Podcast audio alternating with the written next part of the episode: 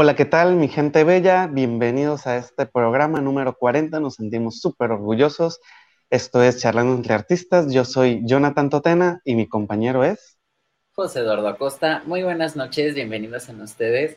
Oye, qué emoción, ya, ya el episodio 40, ya estamos a nada, a nada de alcanzar ya por fin el número que tanto esperabas, los 50 episodios, ya, ya casi, ya estamos. Estamos al pelo de una rana calva, dirían vulgarmente en Paz de Ariporo Casanare. Por cierto, un saludo para los que nos están viendo desde allá. Y ahorita, las bambalinas que hablábamos con José Eduardo, justo ah, yo no había caído en cuenta que ya estamos tan cerca de, del episodio 50 y pues qué emoción. Y estamos, o sea, vamos a lanzar la casa por la ventana. El episodio 50 va a ser algo nunca antes visto. Y pues a ver. Cada vez nos van a ver con más ojeras de nomás planear el capítulo 50. Deja tú, es que no solo es el capítulo 50, inconscientemente, porque no fue conscientemente, créanme, cae para cerca del día del primer aniversario de Charlando entre Artistas, o sea, es el episodio 50 y es el primer año de Charlando entre Artistas. O sea, quiere decir que rompimos el récord, José Eduardo, de las cosas que hemos emprendido, porque esto es lo que más lejos hemos llegado. Y sí, la verdad que sí. Y qué bonito, la verdad, qué emoción. Yo estoy muy contento con el podcast. Hemos tenido a muchas personas muy lindas y de quienes he aprendido muchísimo, porque no ha habido un solo invitado de quien yo no haya aprendido en estos 40 episodios.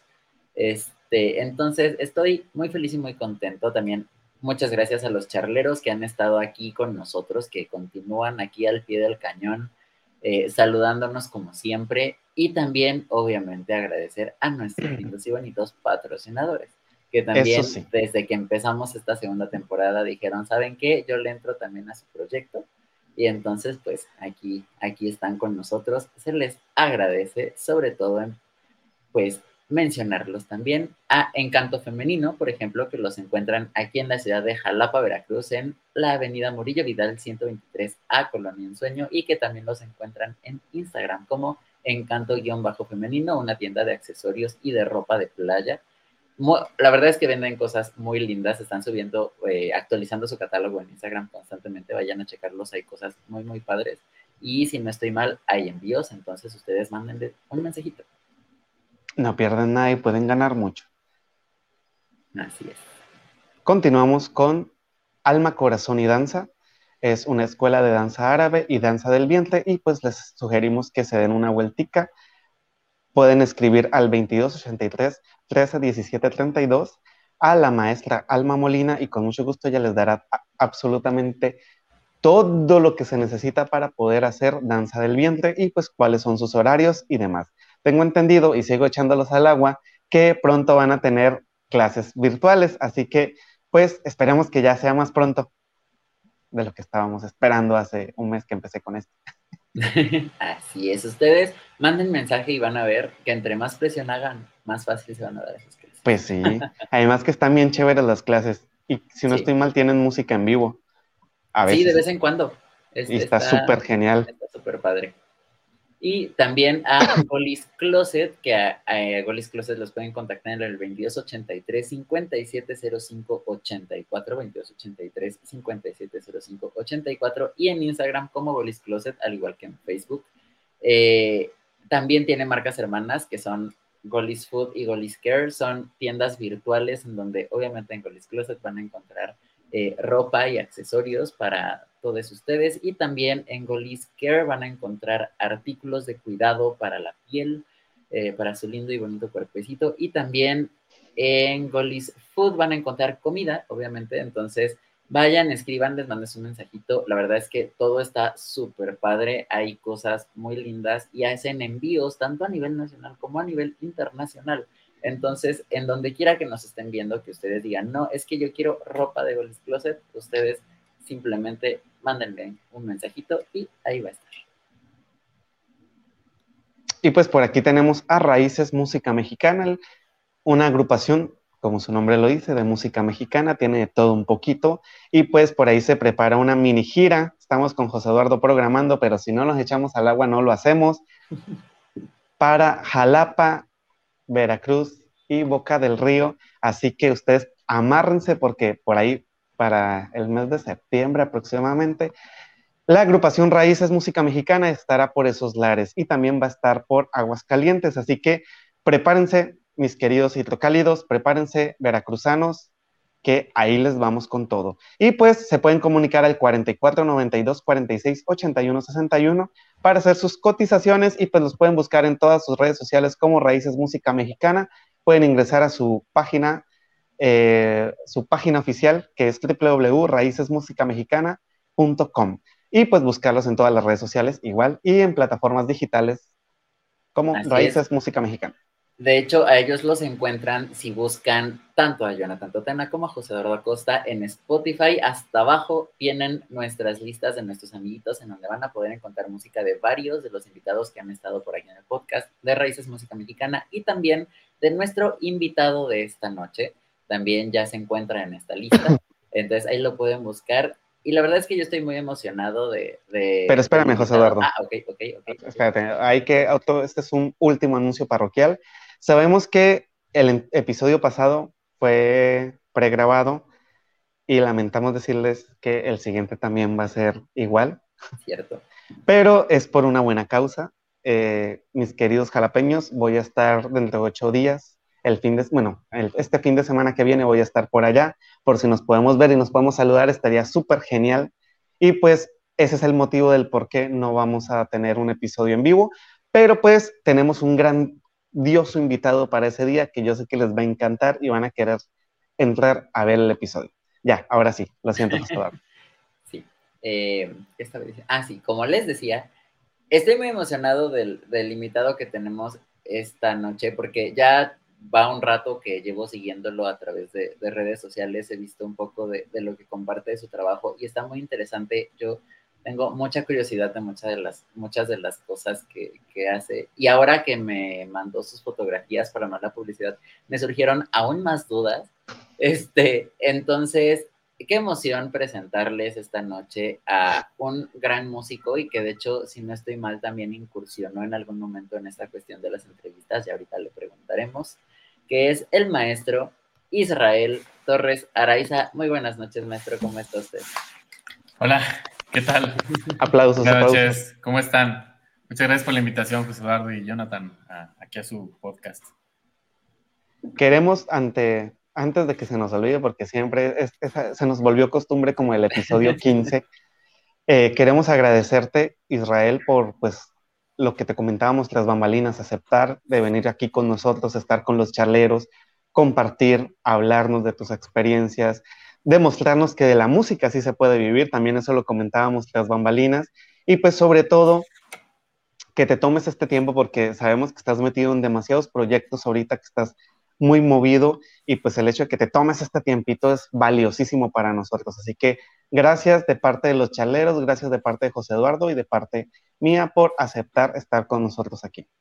No, al contrario, muchas gracias por, la invitación y por eh, pues, procurar estos espacios que son necesarios siempre para, eh, pues para, la expresión de, la gente que nos dedicamos al arte y para la gente también que es curiosa para estos, para estos temas, ¿no? Eh, la gente que, gusta de, del acontecer del arte acá en México pues de verdad, muchísimas gracias por, acompañarnos y porque además de todo aceptaste rapidísimo.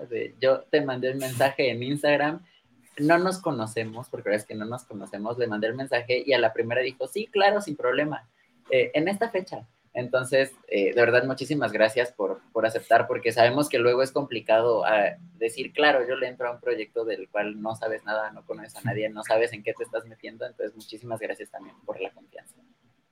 No, pues a ustedes, a ustedes eh, siempre, como les dije, es, muy importante tener estos, estos espacios de, pues sí, de, oportunidad y también de resistencia, ¿no? Porque siempre el arte es resistencia, quiera o no quiera hacerlo. Así es. Exacto. Pero bueno, ¿qué te parece ah. si... Ah, ok, ¿qué pasó? ¿Qué pasó?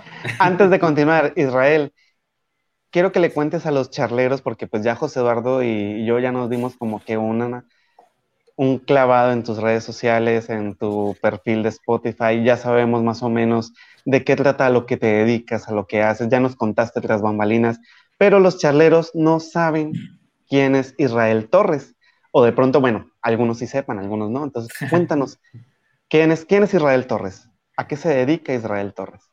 Bueno, eh, yo, yo soy violinista. Eh, mayoritariamente en, mi tiempo me dedico a tocar el violín, pero eh, digamos que este instrumento que ha estado asociado culturalmente y socialmente a la música de concierto, a la música clásica, pues lo, que he hecho o lo que he procurado hacer con, con, el instrumento es buscar un camino versátil, ¿no? He encontrado en el instrumento eh, esta eh, capacidad de adaptarse y de pertenecer a distintos eh, géneros musicales. Y entonces, desde hace varios años estoy, pues, inmiscuido en proyectos que tienen que ver con el flamenco, con el jazz, con el tango, la electrónica, el rock, el pop, la música de sesión, la música de películas, la música de series.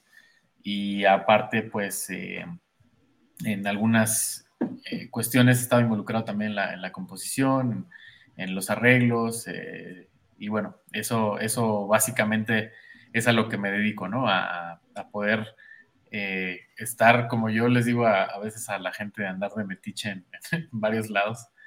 Este, pero bueno, al final es, mi, modus vivendi que, me, pues sí, que, me, que, me, he podido pues eh, consolidar en eso y pues bueno, aquí seguimos en, eso, en esto del, eh, de la versatilidad o, donde pueda tener cabida eh, mi trabajo y pues bueno, aquí, aquí seguiremos. Israel, ¿cuántos años llevas en esto de la música? Porque, o sea, ahorita que nos hablas de todos los proyectos en los que has estado, uno dice, no, mente, este hombre lleva como 40 años metido en esto, ¿no? Pero no te ves de 40, o sea, ¿Cuántos pues, años llevas en la música? Pues mira, yo empecé eh, cuando tenía 10 años, y entonces tengo 28 años en la música. Eh, empecé muy, muy chico, eh, fue una, una, cuestión como muy, muy particular porque digamos que en mi casa, a pesar de que mis papás no son músicos, yo soy el mayor de cuatro hermanos, siempre les gustó la música y siempre pues les llamaba mucho la atención y eran como muy afines a eso.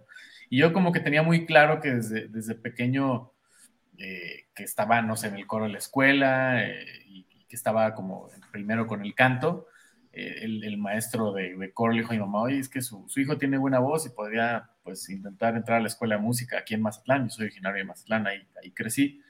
Y la escuela estaba más o menos cerca de, de la casa, entonces pues fuimos, un día salí de la primaria y le dije a mi mamá, oye, más que me interesa mucho entrar a la escuela, entrar a la escuela, este, y pues vi por primera vez en mi vida una orquesta en vivo, una orquesta de puros niños y jóvenes, ¿no? O sea, gente contemporánea a mi edad, entonces fue para mí un impacto tremendo el escuchar este, pues toda esa masa sonora interpretada por, por gente de, pues, de, mi, de mi edad, ¿no? Decías que yo, yo quiero eso, yo me quiero dedicar a eso, y, y no sé por qué, no, no fue nada contundente por lo cual me he por el violín, pero decidí el violín y, y desde entonces pues acá andamos.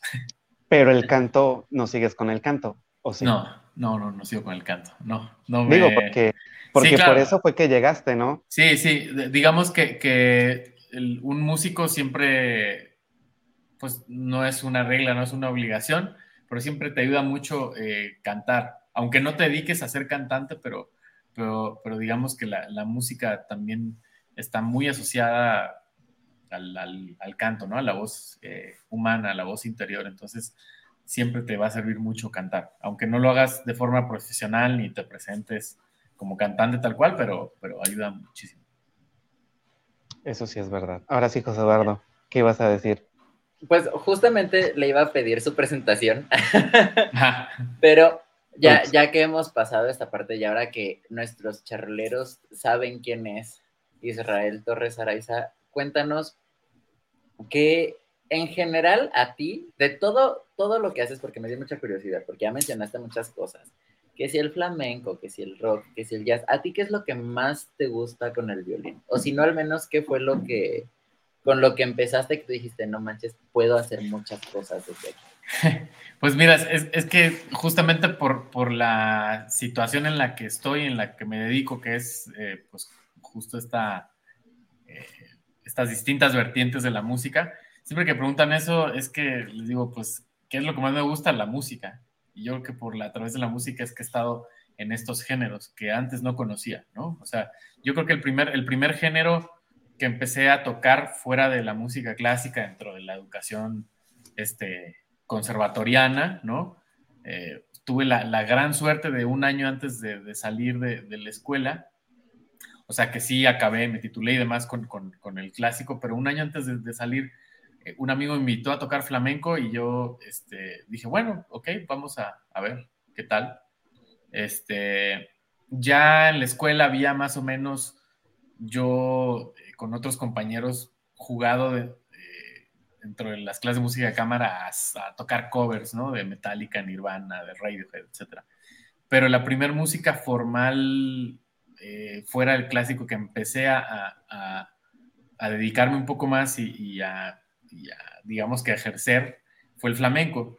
Y cuando conocí el flamenco me voló la cabeza. Y yo creo que eso fue como el punto de partida para poder, para poderme darme cuenta que, la música no solamente era el camino que, te decían en la escuela que tenías que hacer, sino que la música era una cuestión que, tenía que ver con la misma complejidad y la misma eh, multiculturalidad del, ser humano.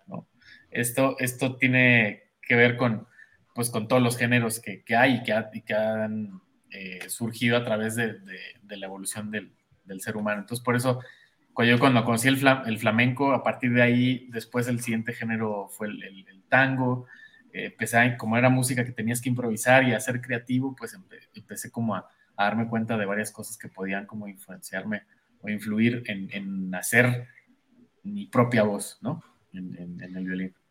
Y por ejemplo, ahí me sale, pues me sale otra duda, ¿no? Porque en mi caso, pues yo pues te comentaba ahorita tras bambalinas que mi género principal es la música llanera, ¿no?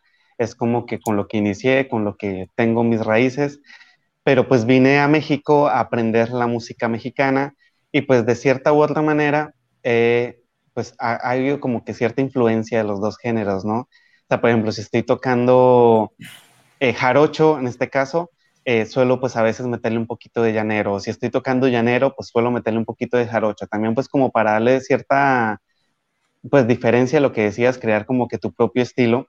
Y tú que estás metido en tantos, ahorita en tantos géneros, estás haciendo tantas combinaciones, estás en tanto, ¿sientes que, que si hay una influencia marcada de todos los géneros que estás manejando o por completo logras separarlos y te dedicas, por ejemplo, si voy a tocar flamenco, utilizo solo las reglas del flamenco, después te dejas llevar de pronto y metes algo de tango, o metes algo de jazz, o metes...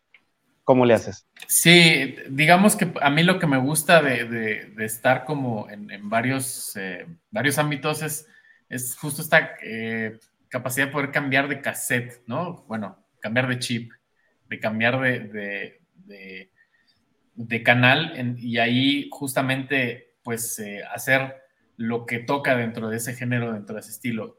Siempre y cuando obviamente eh, haya la posibilidad, como bien dices, de de repente eh, hacer distintas cosas, ¿no? Que tienen a lo mejor que, ver de otro mundo, ¿no? Si estoy tocando este flamenco y de repente puede ser que, que alguna armonía de jazz o alguna melodía que tenga que ver un poco más con el género del tango pueda quedar pero, pero trato de que sea lo más orgánico posible, o sea, no, no, no de forzarlo demasiado, porque también siento que, que las, las fusiones, este, las fusiones forzadas a veces siento que, que no son tan orgánicas y es muy respetable, también quien lo hace es eh, magnífico que lo haga, pero en mi opinión personal siento que es, es algo que, que, tiene que ver con, pues con una, una situación de, organicidad. La misma música, los mismos géneros así se han creado, ¿no? Es porque a la gente se le, en ese momento se le han ocurrido cosas que tienen que ver no solamente con su persona, sino con su condición eh, de pertenecer a una cultura, a una sociedad que también influye en eso, ¿no? Este, pues tú, tú bueno, dos géneros que, por ejemplo, a los que me dedico, que son el, flamenco y el, tango, que son de culturas eh, distintas, eh, aparentemente, ¿no? Son de, son de culturas distintas, eh, tienen que ver mucho con, son, son muy intensas y muy pasionales, a su forma y a su estilo, eh, vienen de, temáticas distintas, pero al final lo que te provoca esta, esta cuestión de, la emoción viene a través del sonido y de la música, ¿no? Y en este caso, por ejemplo, eh, tan particular del, tango que surgió en esta región de La Plata, en, Buenos Aires, que, viene de, un instrumento que, que, es, muy curioso porque el, bandoneón, que como es la, voz eh, principal del, tango, viene, venía de los monasterios alemanes, ¿no? Este, el, bandoneón es como una especie de órgano portátil, ¿no? Eh, que obviamente pues en, siglos, eh, en siglos atrás no existía la electricidad, entonces tenían que, ingeniárselas este, para hacer un instrumento portátil y los órganos, tanto tubulares como de materiales como de metal o de carrizo, pues no los podían cargar en las procesiones. Se, generó el bandoneón para poder caminar en estas procesiones e ir acompañando los cantos eh, sacros. Llegó a Argentina y este instrumento que era sacro acabó en los burdeles y en los prostíbulos y surgió el tango. Entonces, todo esto de, lo que estamos hablando, de que eh, si por ejemplo tú llegaste a México y te influyó la música mexicana, el, son jarocho, o si las, distintas eh, situaciones que, tú como intérprete o, eh, como artista has vivido dentro de tu sociedad, claro que van a influir en, cómo tú le des voz a lo que estés haciendo.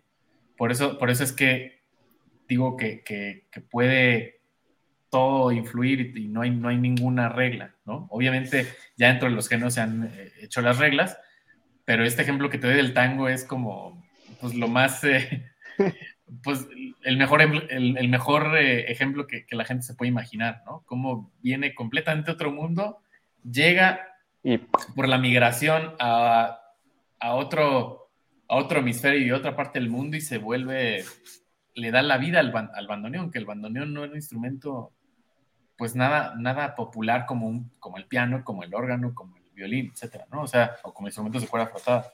Y llega a Argentina y, surge, surge el el tango, ¿no? Ok, bueno, antes...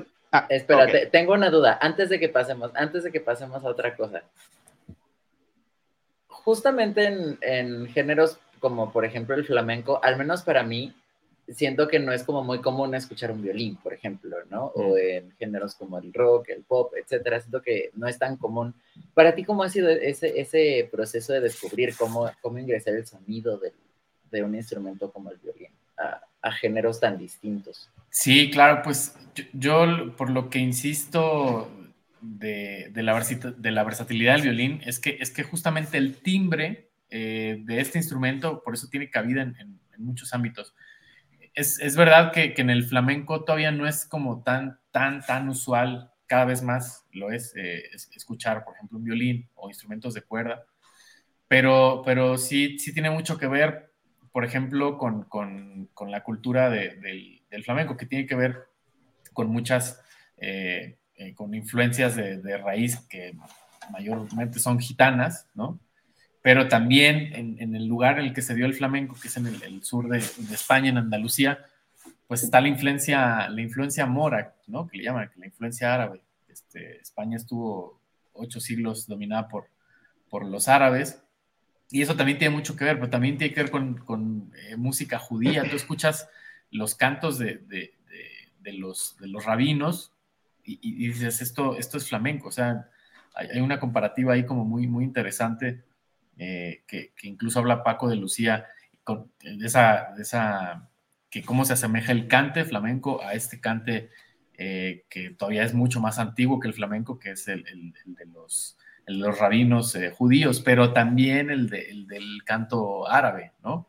Entonces, justamente el violín, como, como es un instrumento que por su tesitura, por su, por su naturaleza, es, es agudo y es, dentro de, un rango que, quizás eh, puede asemejarse un poco a la voz, pero es como en, una tesitura como bastante aguda. Tiene, tiene esa cuestión como ligada a la a la melodía, porque es un instrumento eh, que está concebido como, como melódico, que también puede ser armónico, pero te da como esta conexión entre las, eh, entre las voces para poder tener tu propia voz sin decir palabras, ¿no? Y eso es, lo, grandioso que, siento que tienen, que tiene la música instrumental, ¿no? Eh, cuando quitas la barrera del, lenguaje, del, idioma, la, música se vuelve todavía mucho más, eh, más universal, ¿no? Entonces, tú puedes estar tocando algo para alguien que no habla tu mismo idioma eh, instrumentalmente, ¿no? Y, eso, eso puede crear una, una conexión magnífica. Muchas gracias. Súper bien, bueno, vamos a darle cabida aquí a nuestros charleros porque hoy los hemos tenido un poquito olvidados. Tenemos por aquí a Magdi Castellanos, dice buenas noches desde Colombia, un saludo muy especial para todos. Tenemos también por aquí a Alma del Rosario Molina Segura, bonita noche a todos, excelente invitado, comenta después y viene una pregunta por aquí de Jorge David Castellanos Velandia. ¿Cómo se logra la versatilidad en tan bello y complicado instrumento? Yo creo que el violín, eh, hay, muchos orígenes, hay muchas teorías sobre el origen del, violín. Eh, hay, un libro que, se llama La Enciclopedia del Violín, que, habla sobre el, sobre el rabanastrum. Es un instrumento muy, muy antiguo que venía de la India, que era como una especie de, caja eh, acústica con cuerdas. Que era lo más parecido a, un violín, ¿no? Ya, ya conocido más eh, siglos más, más recientes. Pero yo creo que el violín nació versátil. O sea, eh, es, un instrumento que, se posicionó dentro de la música eh, occidental, tanto este, previamente del Renacimiento, la música barroca, música clásica, romántica, etc. Y, llegó a un apogeo y, a un auge técnico dentro de esta música. Pero como era la música que, predominaba en, el mundo, porque el mundo era concebido un poco este, eurocentrista, ¿no? Como, como pensar que Europa era como el, como el centro del mundo, como, como, era un instrumento que tenía mucha importancia en esta música que provenía de una región eh, eh, predominantemente eh, importante en la cultura de ese entonces, pues obviamente se le dio esa asociación que hoy tiene el violín a la, música clásica. Pero antes de llegar a la música clásica, el, violín ya tenía otras historias. Y, por eso tú lo ves con, distintas culturas. Eh, volviendo un poco al, tema de la música gitana, ustedes, ustedes lo pueden ver, ¿no? Quizás eh, ahorita que me decías, es que no es, tan, no es tan común escuchar violín en flamenco, pero ¿qué tal que lo escuchas en la música de los Balcanes o en la música de Europa del Este, la música gitana de Europa del Este? Ahí sí que lo escuchas un poco más. Porque los gitanos vienen de, del pueblo romaní que, que salió expulsado de la India, del norte de la India, hace como dos mil años, y fueron yendo hacia, hacia Occidente, se fueron esparciendo. Por eso es que la, la, cultura gitana y la, la música gitana tiene pues todas estas, estas variantes, ¿no? Este, desde Europa del Este hasta Andalucía. Y por eso en cada región suena, suena distinto este, esta... Entonces, yo creo que tiene versatilidad porque el instrumento así, así, así se concibió, ¿no? Eh, se necesitaba, digamos, yo creo que, que esta, esta cuestión de tener un, eh, una herramienta para poder expresar algo que no fuera necesariamente con la voz, pero que tampoco fuera de viento, pero que tampoco fuera de percusión, eh, que tuviera que ver con la madera, con la cuestión acústica. No es un instrumento de cuerda punzada que, como decía este, antes de la entrevista, fuera del aire, que era, es un poco más fácil punzar una cuerda que agarrar eh, una herramienta como el arco agarrar la técnica y luego pasarlo sobre las cuerdas y generar sonidos, es todo un rollo, ¿no? Pero es muy particular cómo, cómo pasa esto, o sea, cómo agarra auge, toma auge en la, en la música occidental, pero viene completamente de, del oriente, ¿no? O sea, ustedes ven los instrumentos como el Eru, no sé si lo conozcan, este instrumento que es, eh, eh, es como una especie de, eh, de de, instrumento de cuerda frotada que, tiene, que viene de, Asia, que lo tocan mucho en, la música de Japón y, en China. Es un instrumento que tiene como una, una, caja de resonancia abajo redonda y sale como una especie de palo de escoba. Alguna vez, eh, si, lo han visto y si no, se lo recomiendo que lo escuchen. Se llama Eru, E, R-H-U, se toca con arco. Y, eso, eh, pues obviamente también es otro instrumento que, es de cuerda frotada, pero no es completamente occidental, ¿no? O sea, no, no se enseña en un conservatorio porque pues, es, de otra cultura. Pero yo creo que, yo creo que la versatilidad que, ha tenido el violín, o que, eh, eh, que yo he encontrado dentro de mi proceso personal, la, la, versatilidad, tiene que ver con la misma esencia del instrumento, ¿no?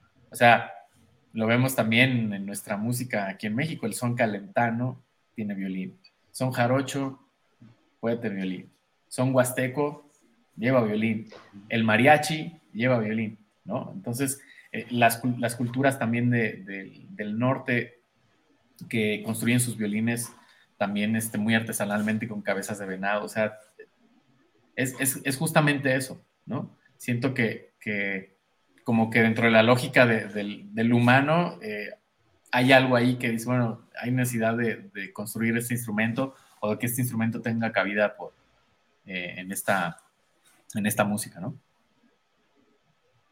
Eso sí es verdad. Porque tenemos otro... No, continúa, José Eduardo, porque te he interrumpido mucho el día de hoy. Eh, me da curiosidad, con, toda esta información que nos das, que obviamente denota un trabajo de estudio de investigación impresionante, a mí me da mucha curiosidad. Fuera de todo lo que tú haces, de todo lo que tú tocas, ¿qué música se escucha en la casa de Israel Torres Araiza? ¿Qué escucha Israel Torres Araiza cuando no está en plan músico? Híjole, es, es, eh, yo te podría decir que es muy, muy ecléctico muy ecléctico. A mí, a mí me gusta mucho. Yo, yo siento que más que músico soy, soy más melómano que músico. Yo me considero más melómano que músico. Me encanta ir a conciertos, me encanta ir a... Eh, me encanta escuchar música aquí en la casa. Este, soy muy fan de los vinilos, de, también soy muy audiófilo. Me gusta toda esta cuestión de la tecnología, en, cómo se reproduce el sonido, tanto en casa como en una sala de conciertos o como en un estadio o como en un ensayo, ¿no? Entonces acá en la casa yo, yo lo, que hago es ponerme a, realmente cuando quiero escuchar música es como cuando me siento a ver una peli. A mí me gusta escuchar álbumes completos, que eso es algo un poco este, a la antigua, pero me gusta sentarme a escuchar un disco completo. Siento que es como, sí, como una, ver una película, leer un libro, este, es, muy importante qué es, qué es lo que quiere decir el artista con, su obra, ¿no? Quien quiera que sea el artista del género que sea. Entonces, aquí en la casa puedes escuchar eh, desde Kurt Elling, eh, un gran cantante de, jazz, hasta este Snarky Poppy, ¿no? Es una gran banda de, jazz. Eh, puedes escuchar Led Zeppelin, este Radiohead, eh, música latinoamericana, salsa, este, latin jazz, jazz manouche, metal, trip hop, música alternativa, música instrumental, bossa nova, pop, algún pop, este, música de sintetizadores, también me, gusta, soy muy fan de los, de los sintes, me gustaría como tener un poco más de tiempo para, para darle más a eso, pero sí, sí, sí, toda, esta cuestión, música electrónica, claro que sí, sobre todo, o sea, hay, hay como muchas, muchas, eh, me gusta mucho escuchar de, de, todo, ¿no? O sea, quizás es como por lo mismo, ¿no? Que soy, este, eh, o es una consecuencia quizás que yo esté como en, varias, varias cosas, ¿no? También me gusta de repente escuchar lo, lo que he hecho, ¿no? Ahora eh, eh, cuando surgió la pandemia. Ya, antes de la pandemia tenía como bastante actividad como músico de, sesión, pero en la pandemia empecé a grabar desde casa, ¿no? Porque pues, uno no podía ir al, estudio, entonces pues tengo aquí un pequeño estudio en casa, entonces pues surgieron incluso hasta discos de aquí, ¿no? Este, este, hicimos una, un disco con, con Alex Otaola, este gran guitarrista de, que, bueno, perteneció a Santa Sabina durante años y con el que hemos trabajado muchísimo. Eh, aquí grabé un track para ese disco, he grabado aquí muchas cosas para, incluso, pues no solo para discos, sino para pelis o para documentales o este, incluso para artistas fuera de México. O sea, me gusta mucho justamente esto que preguntaste, que, que, escucho aquí, pues desde esto que te dije hasta, hasta lo que recién grabé aquí para ver cómo se escucha, cómo lo escucha la, cómo lo va a escuchar la gente, ¿no? Qué padre. Vea, pues, eh, por aquí tenemos otro comentario de Mario Cortés. Dice, Idra es un capo. Saludos, Mario.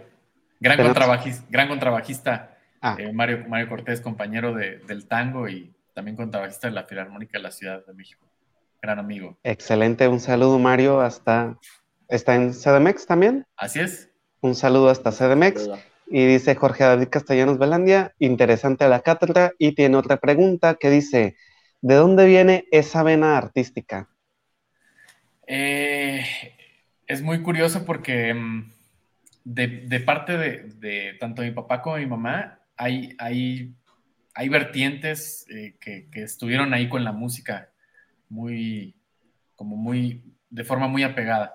De parte de mi mamá, eh, mi abuelo tocaba, tocaba la guitarra, le encantaba el tango y le encantaban los boleros.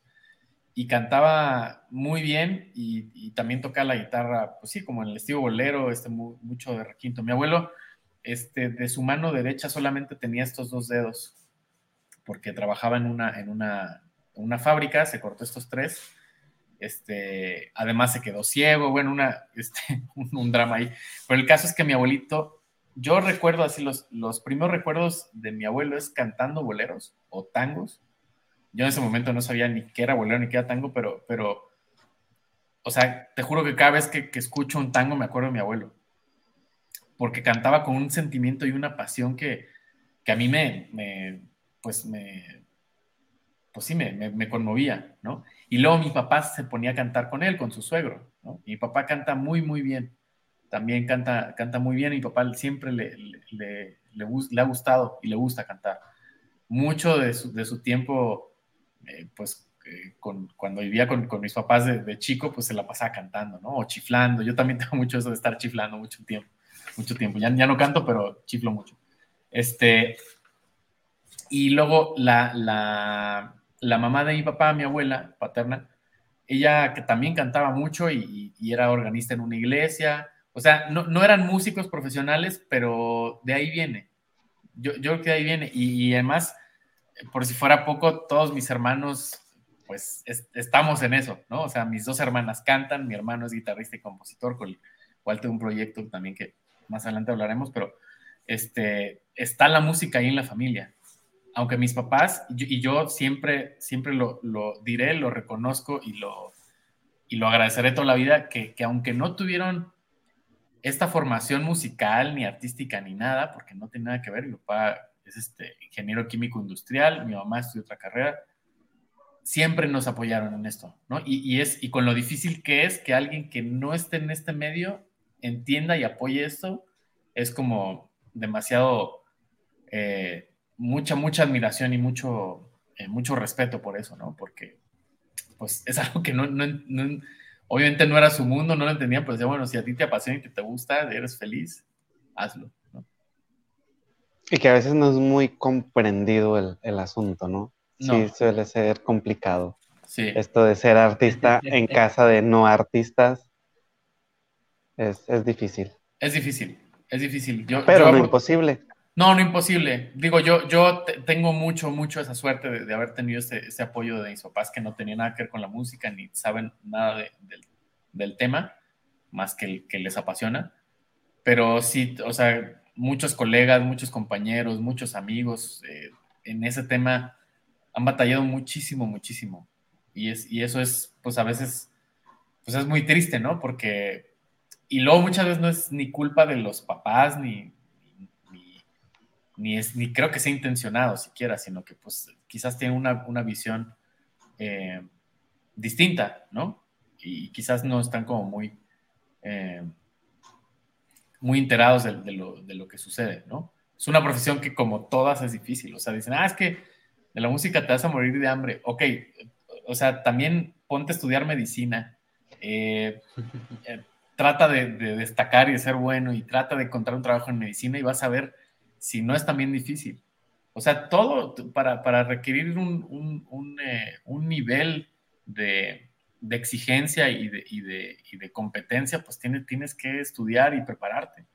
Y sobre todo en la música, yo, yo lo que creo, digo, me, habían dicho como si de algún consejo, o sea, a lo mejor me estoy adelantando, pero, pero, sobre, pero sobre todo tener apertura en algo que es tan vasto como la música. Y está bien si te quieres especializar, me parece perfecto. Pero es que luego siento que, que hay mucha gente que se cierra y también se le cierran obviamente las, las oportunidades. En mi experiencia, eh, con, con la preparación que he tenido, las experiencias que he tenido, lo que, me, lo que yo he aprendido es justamente eso. Abrirte y estar todo el tiempo aprendiendo. Es como ser un niño chiquito, estar todo el tiempo de, ah, mira, órale, ¿no? Tener también un poco esta, esta capacidad de, de, asombro y, también quizás cierta, pues cierta humildad, ¿no? Porque, porque a lo mejor uno dice, bueno, ya acabé y ya, ¿no? Ya, ya, no más, pero, pero uno siempre puede aprender de gente incluso más joven que uno, este, más joven y de mejor nivel que uno, o, de gente grande, o sea, uno tiene que tener esta curiosidad. La curiosidad yo creo que es eh, fundamental también para, para, para, el arte, para la vida en general, creo. Claro. Fíjate que, que nunca lo había, o sea, nunca lo había tomado desde ese punto, ¿no? Desde la curiosidad. y, y, sí, tienes toda la razón. O sea, uno siempre le dice a los estudiantes, tú échale ganas, eh, aplícate, estudia, esfuérzate. No va a ser fácil, pero o sea, sí se puede. Pero esta parte de la curiosidad, al menos en mi caso, a mí se me ha pasado por completamente desapercibido, ¿no? Así como, y sí, y sí pues tiene toda la razón, o sea, tienes que ser curioso y de, hasta del más pequeño puedes aprender, ¿no? Y está súper, súper chévere tu consejo, muchísimas gracias. Y por aquí tenemos otro, otra pregunta, José Eduardo, si la quieres leer. Bueno, tenemos un comentario antes. Dice Laura Costa, hola, bonita noche. Buenas noches. Ahora sí, José Eduardo. Así es. Magdi Castellanos nos pregunta, ¿qué opinas de la música llanera colombo-venezolana y cómo incurrirías en este género? Siento que la, música que ocurre ahí, en, ese punto del planeta, es, es muy interesante.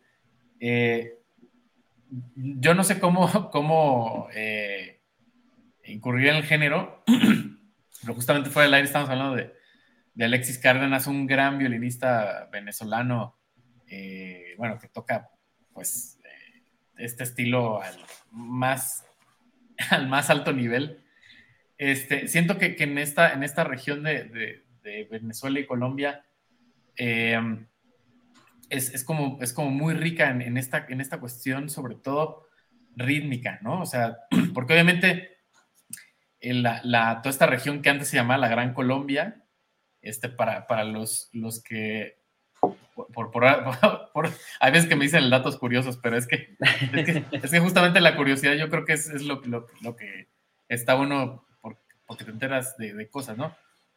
Los, que no saben, la, Gran Colombia antes eh, de, Bolívar era Ecuador, Colombia y Venezuela. Por eso las tres naciones tienen, si se fijan muy bien, tienen la misma, los mismos colores en la bandera, ¿no? En Venezuela pues, tienen el escudo con, un cóndor, en, Colombia no tiene más que los colores. No, perdón, este, en Ecuador tienen el cóndor con, el escudo. Eh, en, Colombia solamente tienen los colores y en Venezuela tienen las estrellas. Toda esta región eh, de, pues, que comprende los Andes y la, y la, Amazonía, eh, tiene, tiene mucha, yo creo que toda la influencia que, culturalmente ha tenido ahí, obviamente es reflejo de la música, pero muy particular lo que sucede en, cuanto al ritmo, o sea, ya, ya hablando como más técnicamente de, de, lo, que pasa con esta música en, ese, en esa región, la riqueza rítmica a mí se me hace increíble, ¿no? O sea, por ejemplo, en, en, en Venezuela cuando hacen el, juego de, maracas, hay maraqueros así que son ultra virtuosos, ¿no? Y, eh, y, al conjugarse con, esta música, con las, con las cuerdas frotadas, con las, con las cuerdas eh, eh punzadas, es, como toda esta, toda esta riqueza que tiene esa música, a mí me gusta mucho. Pero, pero justamente eh, a mí lo que me gusta es que, es que tiene este virtuosismo que es completamente autóctono, ¿no? O sea, no, no es que, ah, sí, este, eh, esto, esto viene de Rusia, entonces se, este, se aprendió ahí este, esta cuestión eh, rítmica, virtuosa, y, de, ahí se, de ahí viene, ¿no? Es una cuestión que viene del pueblo, ¿no? como muy parecidamente pasa con el son, son huasteco, con el violín aquí en México, ¿no? O sea que, eso es un virtuosismo muy autóctono, pero súper, súper desarrollado, súper musical. Sí, eso es, eso es completamente cierto. Yo, yo soy súper fanático, por ejemplo, del son huasteco, o sea, admiro mucho los violinistas, porque pues luego te acercas a, como, o sea, yo soy bien chismosillo, pues, yo me acerco así como que a hablar con los, con los violinistas de son huasteco y les preguntas, ¿no? Por su técnica, que cómo aprendieron y, o sea, legítimamente sí, aprendieron en la calle, pues, y, y tienen tal vez de pronto el agarre más académico posible. En, y más ortodoxo, sí. Sí, o sea, tal vez lo más, ¿cómo decirlo sin que suene feo, pues? Sí, no, lo más, lo más autóctono y quizás lo más, entrecomilladamente poco ortodoxo, pero en realidad eso pues, tampoco pretende ser ortodoxo, ¿no?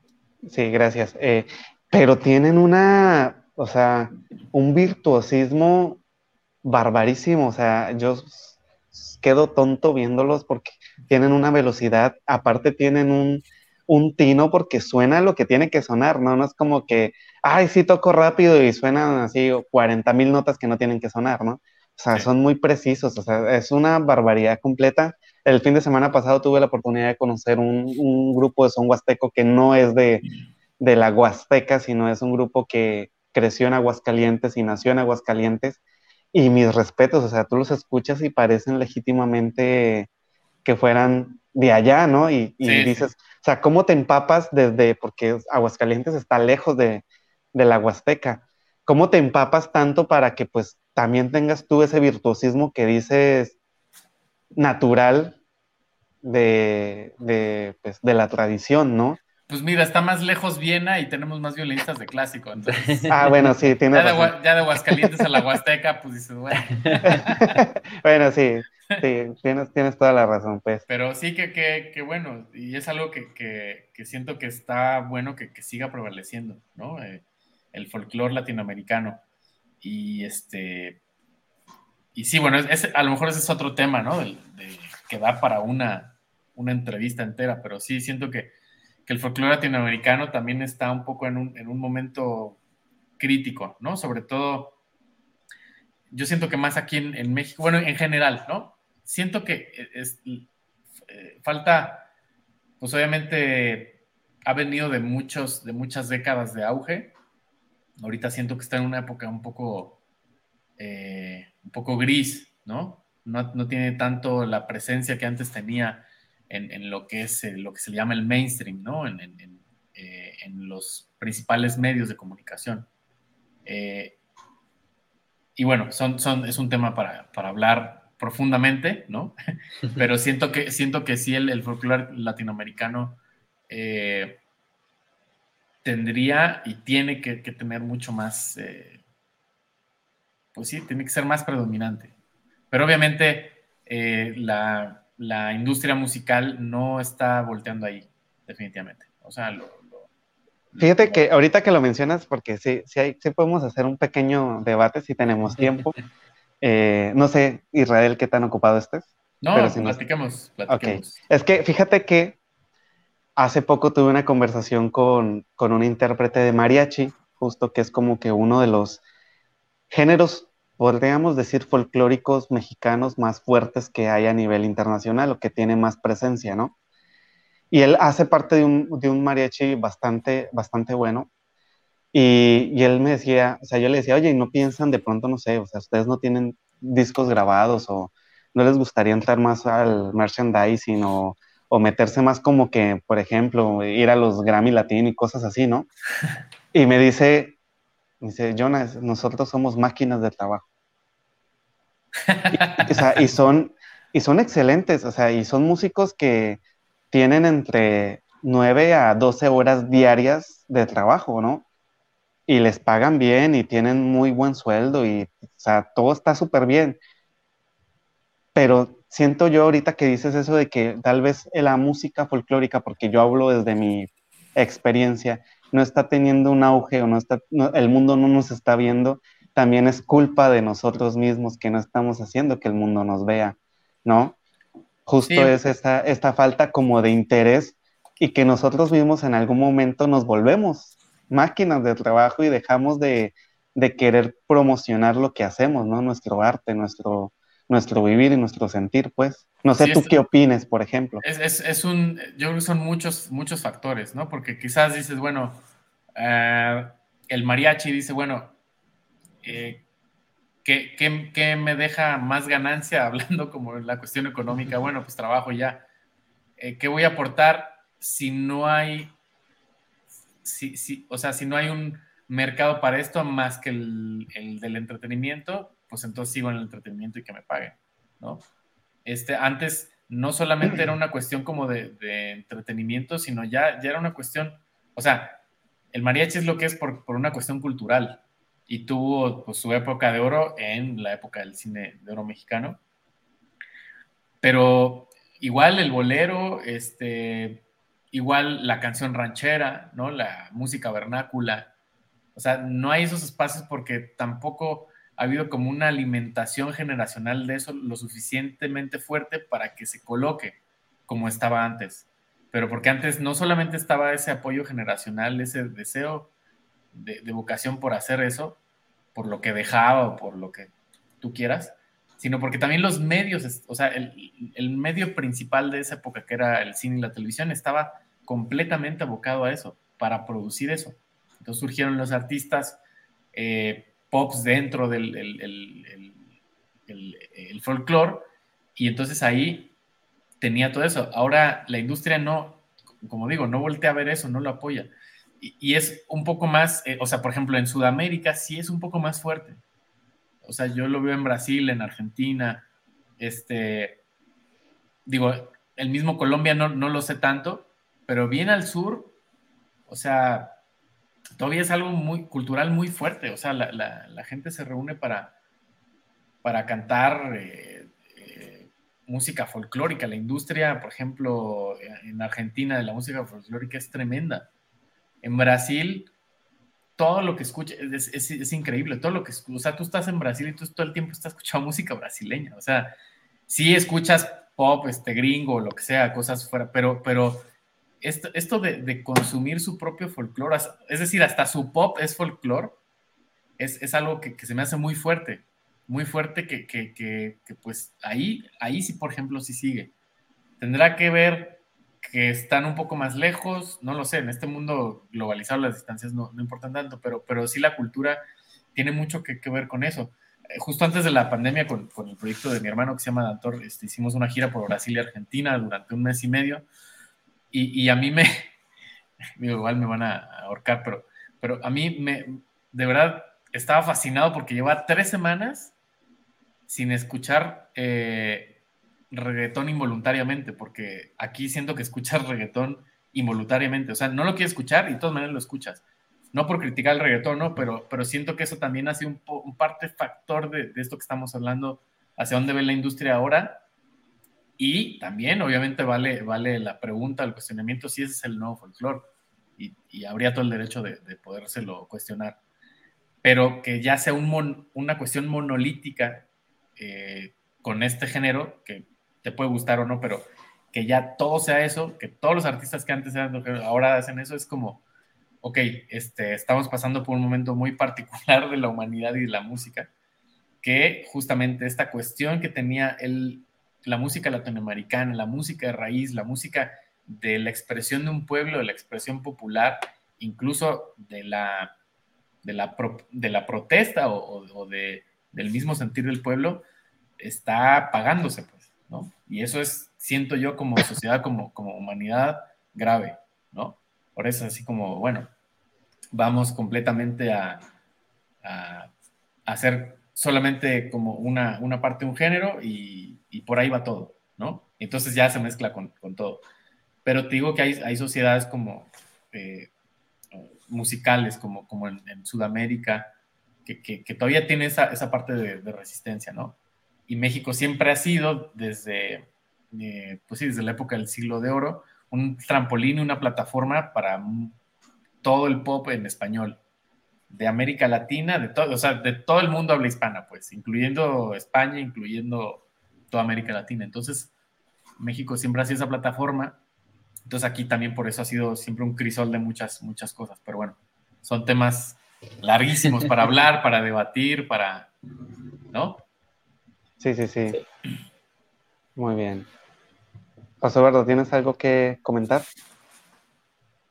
No, porque si no me linchan. bueno, mira, ya coméntalo y ahorita decimos nadie, que... Nadie te puede linchar, ahorita es virtual. es que yo, a, a, mi parecer personal, siento que un poco lo que mató al folclore, al menos aquí en la zona que estoy yo, que es la zona de Veracruz, fue el verlo como algo didáctico. Dejar de ver al folclore como tradición, dejar de ver al folclore como música y dejar de hacer los conciertos como conciertos de música y agarrar esta onda del concierto didáctico, donde te cuentan el huevo y quién lo puso, ¿no? Ok, ok. Este, a mi parecer, eso es algo que poco a poco como que lo, lo, ha ido mermando, no por otra cosa, sino porque en su momento eso era lo necesario, porque no había información, no había registros, no había archivos. Ahora mi generación, que es la que ya no está yendo a ver estos espectáculos, esa información ya la tenemos. O sea, esa información ya está disponible para que la encontremos en todos lados. Ahora lo que queremos es ir a escuchar la música e ir a que nos pongan música nueva dentro de esta misma onda del folclore, por decirlo de alguna manera, que no sucede. Sí, o sea, porque en realidad no sucede. Sí, eso que platicas es, es muy interesante porque eh, volviendo al tema otra vez eh, eh, de Sudamérica, y es algo que he platicado con varias personas del folclore aquí en México, de distintos géneros del folclore. El, el, folclore no ha evolucionado mucho. Eh, o sea, ha habido, hay proyectos súper, súper interesantes, súper buenos que, que tratan de, de, obviamente, tener esta vanguardia dentro del folclore y, y, llevarlo a, a, este, a desarrollarlo más pero por ejemplo es como hablar del tango en Argentina y que, y que es como si siguieran cantando Gardel y siguieran tocar, tocando Piazzolla, lo de siempre. Y tú escuchas el tango en Argentina y ha evolucionado de una forma que, o sea, de muchas sí. formas, no solo de una, de muchas. Este, eh, el, eh, la, la, samba argentina, eh, la, toda la música brasileña, es, es, eso sí ha, sí ha tenido un poquito más más, más de, de, evolución, ¿no? Pero aquí siento que el, el, el folclore en México se ha, se ha, o sea, no que siga tocando lo mismo siempre, pero, pero no ha habido una evolución como tan, tan drástica. Y si ha habido, ha habido un poco de resistencia por justamente este tradicionalismo que siento que, que para muchos géneros eso es lo que no les ha dejado crecer tanto. Sí.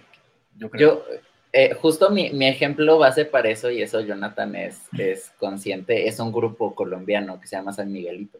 Mm. Que eh, la carranga colombiana que a mí me fascina, San Miguelito la agarró y empezó a experimentar. Música carranguera, canciones, acuérdate. La música carranguera, perdónenme. Este, tomó la música carranguera, canciones ya este, muy establecidas de la música carranguera, empezó a experimentar, empezó a crear sus propias canciones y las empezaron a sacar y empezaron a hacer qué? A atraer público nuevo y aparte al público que ya existía, a estos artistas que ya existían, como el maestro Jorge Velosa, por ejemplo, los atraen también y entonces ya generan también estas redes de trabajo, estas redes de conexión en la que sacan a la música carranguera al mundo, a las nuevas generaciones y con influ algo que yo siento que no se puede evitar también, que son este, estas ya influencias nuevas que nos trae la globalización, ¿no? De, de instrumentos nuevos, nuevas formas de grabar, nuevas formas, por ejemplo, los sintetizadores, que ahora ya es muy difícil escapar de los sintetizadores en casi cualquier cosa.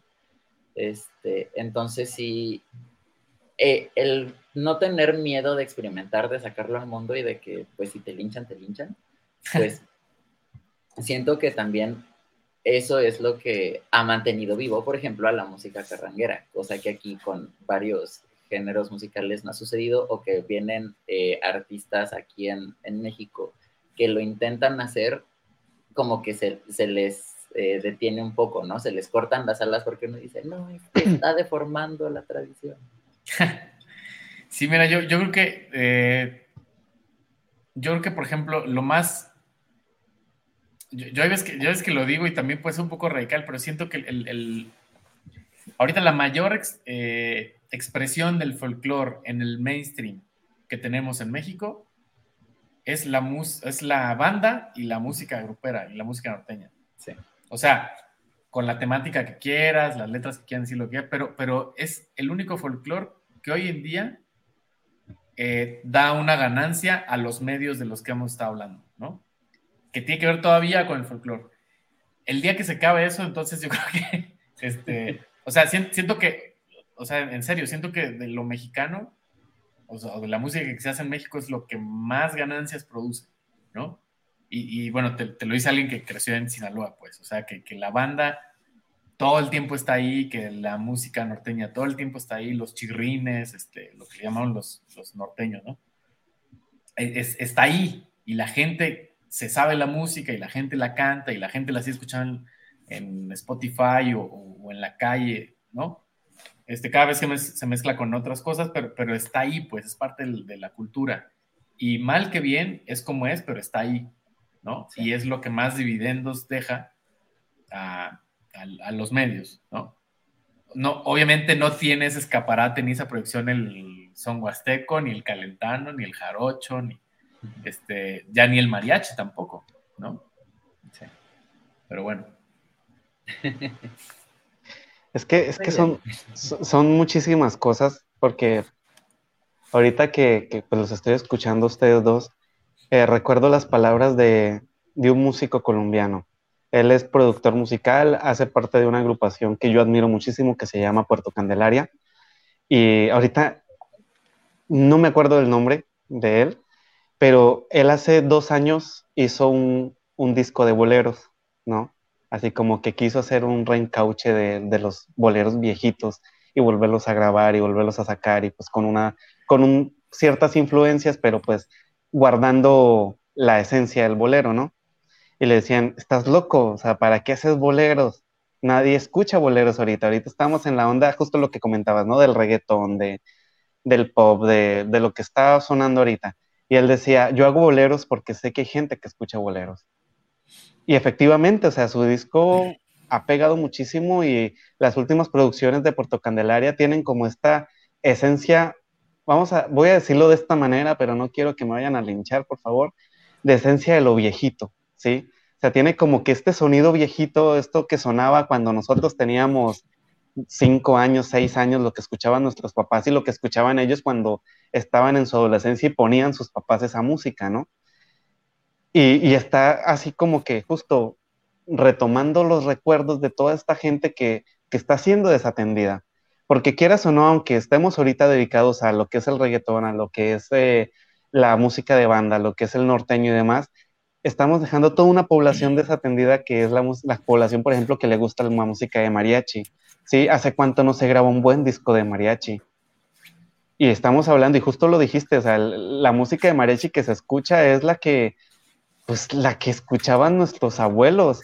Prácticamente, si queremos escuchar un buen disco de mariachi, sin ofender a nadie, nos tenemos que remitir a escuchar a un Jorge Negrete, escuchar a un... Se me fue el nombre del resto. Ay, Dios mío. Pedro Infante. Pedro Infante, gracias. Eh, José Alfredo Jiménez. Javier Solís. Pedro Vargas. Los, magnates, ¿no? Y, se le está dejando la responsabilidad de, de, seguir haciendo música de mariachi, hablando de este género, a muy poquitas personas que tampoco dan abasto, ¿no? Que son los mariachis que están ahorita, pues que siguen grabando, como Sol de México, el Vargas que sigue sacando sus discos y así, pero pues, o sea, son que, un ejemplo así muy sesgado, ¿no? Son cinco grupos para millones de personas que quieren escucharlo. Por eso te decía antes de que, que quisieran la intervención ustedes, que en parte la culpa pues de que la música folclórica no tenga este mismo auge, no tenga este, esta misma presencia, es por culpa de nosotros, los, los folclóricos o los folcloristas, ¿no? Porque nosotros no le estamos invirtiendo lo que nos está dejando, porque justo nos volvemos máquinas de trabajo y dejamos un poco de lado el, el dejar una huella o dejar una esencia. ¿no? Que también es muy difícil, tampoco hacer una producción, aunque la hagas en tu casa a machetazos, o sea, es tiempo, es inversión en, en maquinaria y demás, ¿no? Que también sale costoso hacerlo. Y pues ya, con eso cierro mi, mi intervención. Pero sí. Tenemos por aquí un comentario de Laura. Laura, no sé pronunciar tu apellido. Ferola. Ferola. Ah, ok, sí, es que dije, no quiero ir a pronunciarlo más. Laura Ferola Ocampo dice, Isra, abrazote, y por aquí dice, lo que resiste, persiste. Y pues sí, efectivamente aquí estamos intentando resistir y persistir. Y por aquí tenemos otro comentario que dice, excelente programa, felicidades a todos. Israel, siguiendo un poco la línea de lo que llevábamos, pero también queriendo un poco cambiar el tema, yo tengo una duda que justo es la duda que me surgió viendo tus fotos cuando me las mandaste para armar la publicidad.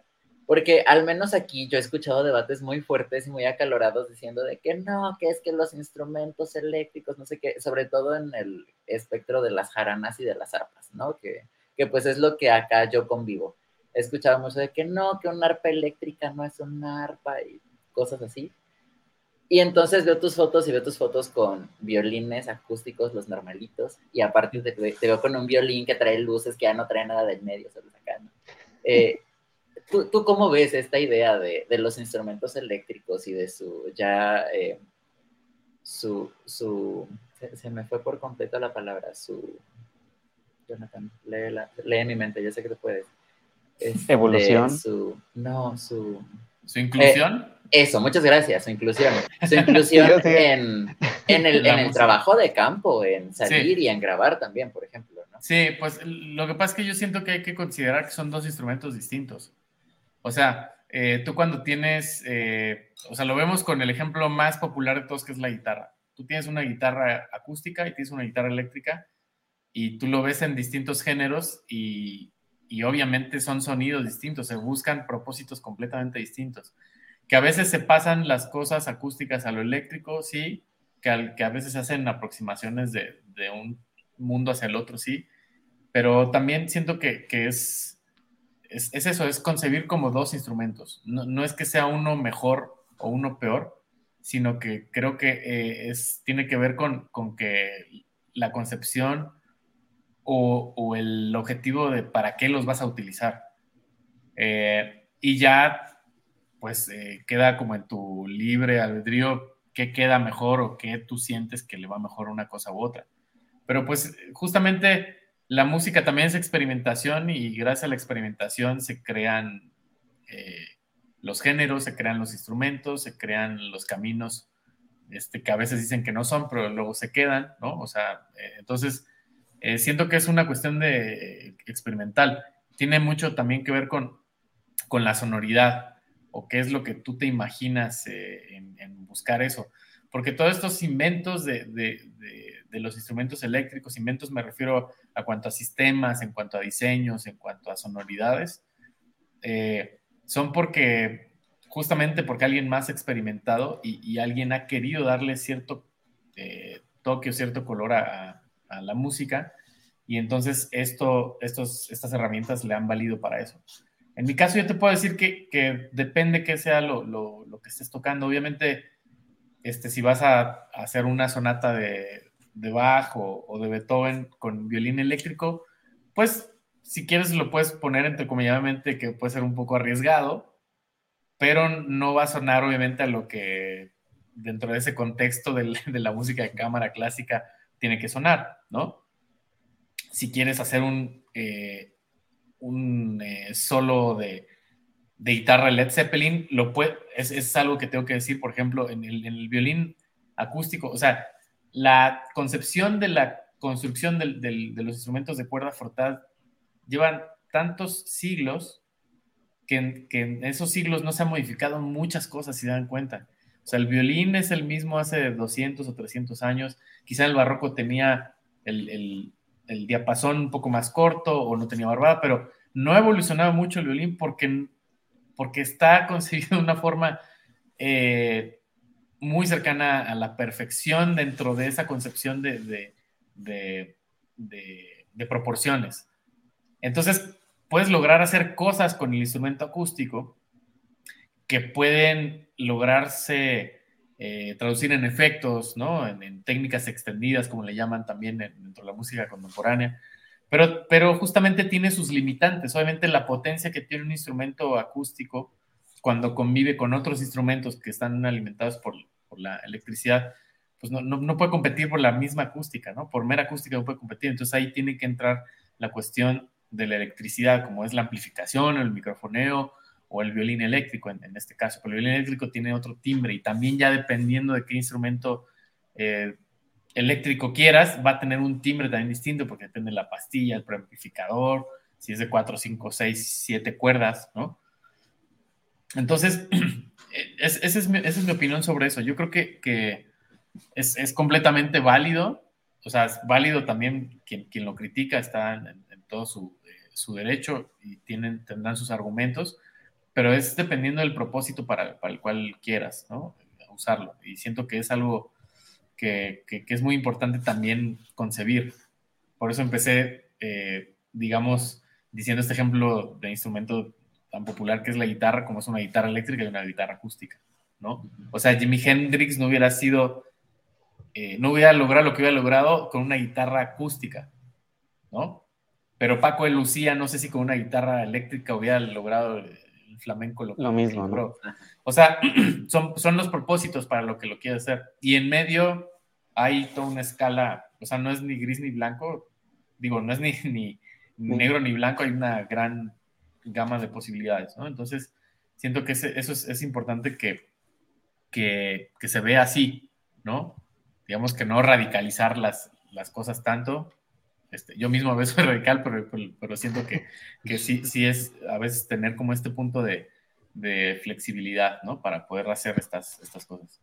Isra, tengo una pregunta porque ahorita que mencionas esto de las diferencias de los, del el violín eléctrico y violín acústico, eh, hace tiempo platicando con dos violinistas, ellos me decían que, que el violín entre menos cosas tenga, más suena a violín, o sea, esa fue como que su expresión.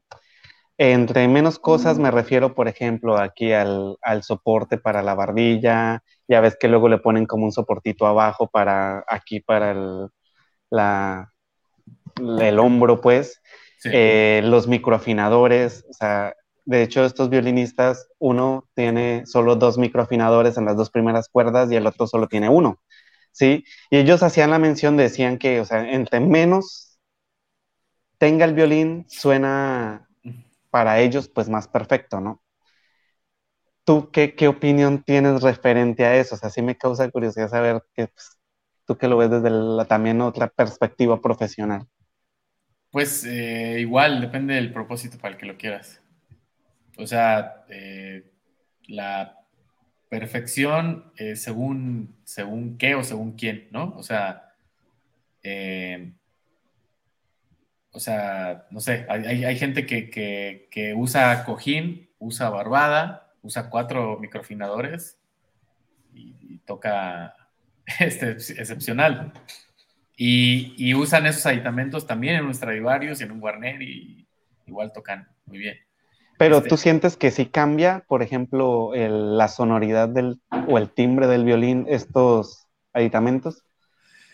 Pues eh, obviamente la tapa, o sea, digamos que el funcionamiento acústico y mecánico del violín tiene que ver con la transmisión de, las tapas y en medio adentro que lo que lo que lleva un palito que se llama alma, la barra armónica, son muchas, muchas cosas, ¿no? Y estas cuestiones que son ya, digamos que eh, más contemporáneas, que se fueron agregando a través de, los años como por la comodidad, ¿no? De, lo que le llaman mentonero o barbada, o el cojín o el soporte. O sea, sí son cosas que, obviamente hacen que, el, instrumento tenga quizás menos vibración, pero también todo depende mucho de la anatomía en la que, en la, que tú tengas, ¿no? Si, si, eres una persona con un cuello alto, digo, por ejemplo, es, es, es, un poco mi caso, ¿no? Yo tengo un cuello que es más o menos alto Entonces, desde que era chiquito, un poco batallaba con eso porque intenté tocar sin cojín, sin barba, pero pues me creaba una tensión. Digo, cada quien al final se busca su, propio camino técnico y quizá a lo mejor si hubiera explorado en otro, en otro, eh, por otro camino, a lo mejor hubiera tocado ya sin cojín ni nada, pero, pero, pero también son, son cuestiones de, de, acomodo anatómico. Siento que no puedes como cortar a todos con la misma tijera. O sea, hay gente que, ¿qué, haces con la gente que tiene las manos muy pequeñas, ¿no?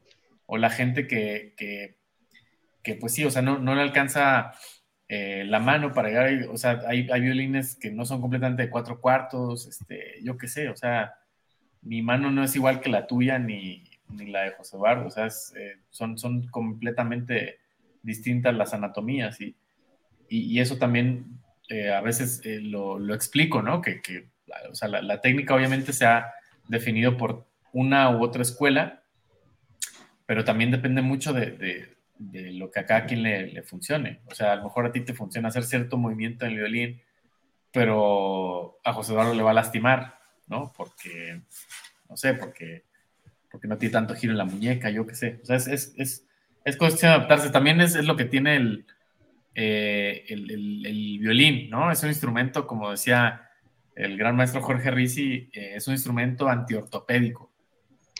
O sea, es, es completamente incómodo. O sea, tú te llegas, digo, obviamente, otra vez la comparativa, pero tú te, sientas y en el piano y tocas las teclas, acomodas las manos, obviamente tienes que tener cierta postura en la guitarra, este, la verdad es que con, las manos, este, te la puedes poner en la rodilla, en la, perdón, en las piernas, el clarinete está sentado, lo pones así, el violín, o sea, tienes que adaptar tu cuerpo a, ese, instrumento para algunos de tortura, pero sí, sí es, es, este, es, muy, es muy curioso que, no, es, no es natural, o sea, es antinatural. Tienes que adaptar al, instrumento, el violín, la viola, el cello. El cello es un poco más cómodo, ¿no? Eh, pero, pero el violín, la viola es como, no son movimientos que habitualmente hagas, ¿no? En la vida. Tienes que pasar los movimientos cotidianos a la técnica de, del instrumento. Ok, por aquí tenemos otro comentario de parte de Jorge David Castellanos Velandia. Dice, hay un fenómeno. La juventud goza con los ritmos modernos, pero cuando llegan a mayores vuelven a, la música folclórica. No sé si pasa esto en otros países. Pues ya, ya lo veremos con esta generación, no lo sé. Cada generación pasa distinto, o sea, o sea, imagínense eh, hay un documental muy, muy bueno que se llama The Seven Nations of Rock, como las siete edades del rock, que, es impresionante. Los primeros rockeros eran así como, así, ¿no? O sea, los satanizaban y nada, la rebeldía. Y, mucha gente no quería eso y, era como demasiado, este, demasiado desorden para lo que estaba poniendo esa época. Y, bueno, pues tú, vas a ver a los rockeros ahorita, vas a los, conciertos de, no sé, Roger Waters o los Rolling Stones y es pura gente de 60, 70 años, ¿no? Ahí disfrutando y gritando y cantando, o sea, dices, pues, este, sí, o sea, sí, eso del, del folclore, pero también la música que, que, acompaña, digamos, como a las generaciones, pues es que no, no, no lo sabremos hasta que hasta que estemos viejos o la, siguiente generación eh, llegue a cierta edad, ¿no? También hay que entender que, no aplica para todo lo mismo. Siempre hay que entender que la, o sea, lo más seguro, lo más seguro de esta vida es que todo va a cambiar, ¿no? O sea, nada, nada se mantiene, este, todo, todo está en constante transformación y, siento que eso también es, eh, es importante tomarlo en cuenta, ¿no? Porque quizá uno por la misma melancolía humana que uno tiene o la misma nostalgia, como que quiere hacer, este, valer ciertas cosas, pero al final, no, al final, o sea, tú volteas a ver a, la historia y dices, no, pues es que siempre ha, siempre ha cambiado la cosa, ¿no? Eso sí. Israel, ¿qué haces en tus tiempos libres cuando no estás metido en la música? ¿Tienes tiempo libre? Últimamente me ha preguntado mucho eso. Este, pues mira, afortunadamente he estado bastante ocupado. Eh, al final es, lo que a mí me gusta hacer, ¿no? eh, está como la, la frase está súper clichosa de que, bueno, este, ama siempre lo que va a hacer y nunca vas a trabajar, ¿no? O por ahí del estilo, pero en realidad, este, sí, me gusta, me gusta mucho mi trabajo, me gusta mucho estar ocupado. Eh, no siempre, eh, pues obviamente los, los, trabajos son así, ¿no? O sea, trabajar no siempre va a ser disfrute total y pleno, ¿no? Eh, siempre vas a, tener pues altibajos y vas a tener este, cuestiones eh, que a lo mejor no son tan disfrutables, pero bueno, es parte del trabajo. Y, cuando tengo tiempo libre, pues creo que lo mismo, me siento escuchar música. Pero, pero, pero algo que, que me... Y bueno, este, también si, si estoy en Mazatlán, eh, yo creo que un hobby que me ha gustado mucho, mucho, mucho, mucho, que de verdad me apasiona es el, surf. Este, me encanta, desde chiquito me llamaba mucho la atención, pero pues obviamente estaba yo en otro canal, estaba volteando la música, ¿no? no, está, digo, el mar lo tenía ahí, siempre, siempre como que me, me llamó muchísimo la atención esta cuestión como de, de, ir viajando con la ola y el, el, tubo este que le llaman que se hace ir, ir por dentro, o sea, sí, o sea, eso, eso se me hace como maravilloso. Este, ahora en la pandemia que pues cerró todo, se canceló todo, estuve pues viviendo un tiempo en Mazatlán y todos los días, porque, porque el surf también es un, es un deporte de mucha... Eh, es, es, como muy, muy bonito porque es de mucha paciencia, es como pescar también, un poco hablando del mar, es como, como mucha paciencia porque aprendes a estar en el agua flotando y a ver cuál es la ola en la que te puedes ir, cuál ola es la, la que puedes tomar. Este, es un súper ejercicio porque más estás nada y nada todo el tiempo, o sea, ya te agarró la ola, entonces también es eso, es de paciencia, entonces aprendes un poco a estudiar la ola, cómo se va levantando el agua y dices, en esta, en esta, ah, puede ser, y ahí vas como de necio un poco a sacar la fuerza y la sacas y es bueno, o te tumba la ola y ya te, te hasta la orilla y otra vez vas para adentro y este, pero, pero toda esta maniobra del agua, del tener una columna de agua a un lado de ti y viajar en ella, es como, no sé, se, se, más como demasiado placentero, pero también obviamente tiene su, es un, es un deporte extremo, ¿no? O sea, eh, digo, yo agarro olas este, chiquitas, ¿no? O sea, no, no, no agarro las de Nazaré en Portugal que viven 27 metros, que es una barbaridad. Pero este, okay. pero sí, sí es como, es algo que me, me encanta. o sea, cada vez que, que, lo hago, o sea, es pararse bien temprano, 6, 7 de la mañana, porque además todo tiene que ver con el clima, con cómo van amaneciendo, este, el, el aire caliente eh, que, que, va, que, va, empujando, o sea, si viene de, de, si el viento viene del mar o si el viento viene de la tierra, muchas cosas muy, muy, muy chidas ahí sobre, sobre el, este deporte y me, me gusta mucho eso. Eh, también de, de, de repente y más pequeño me gusta también mucho dibujar, cualquier cosa. Este, pero sí, últimamente en mi tiempo libre disfruto mucho escuchar música. ya, que, ya que en la Ciudad de México no hay mar, pues vamos a escuchar música. Ok, Israel, ¿alguna anécdota que te haya marcado para bien o para mal en tu carrera artística que hayas dicho, esto fue un parteaguas?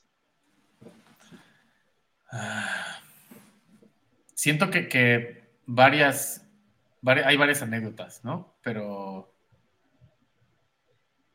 eh, algo que, siento que fue un, parteaguas fue, yo creo que la, decisión de, dejar mi casa muy, muy, muy chico para seguir con la música.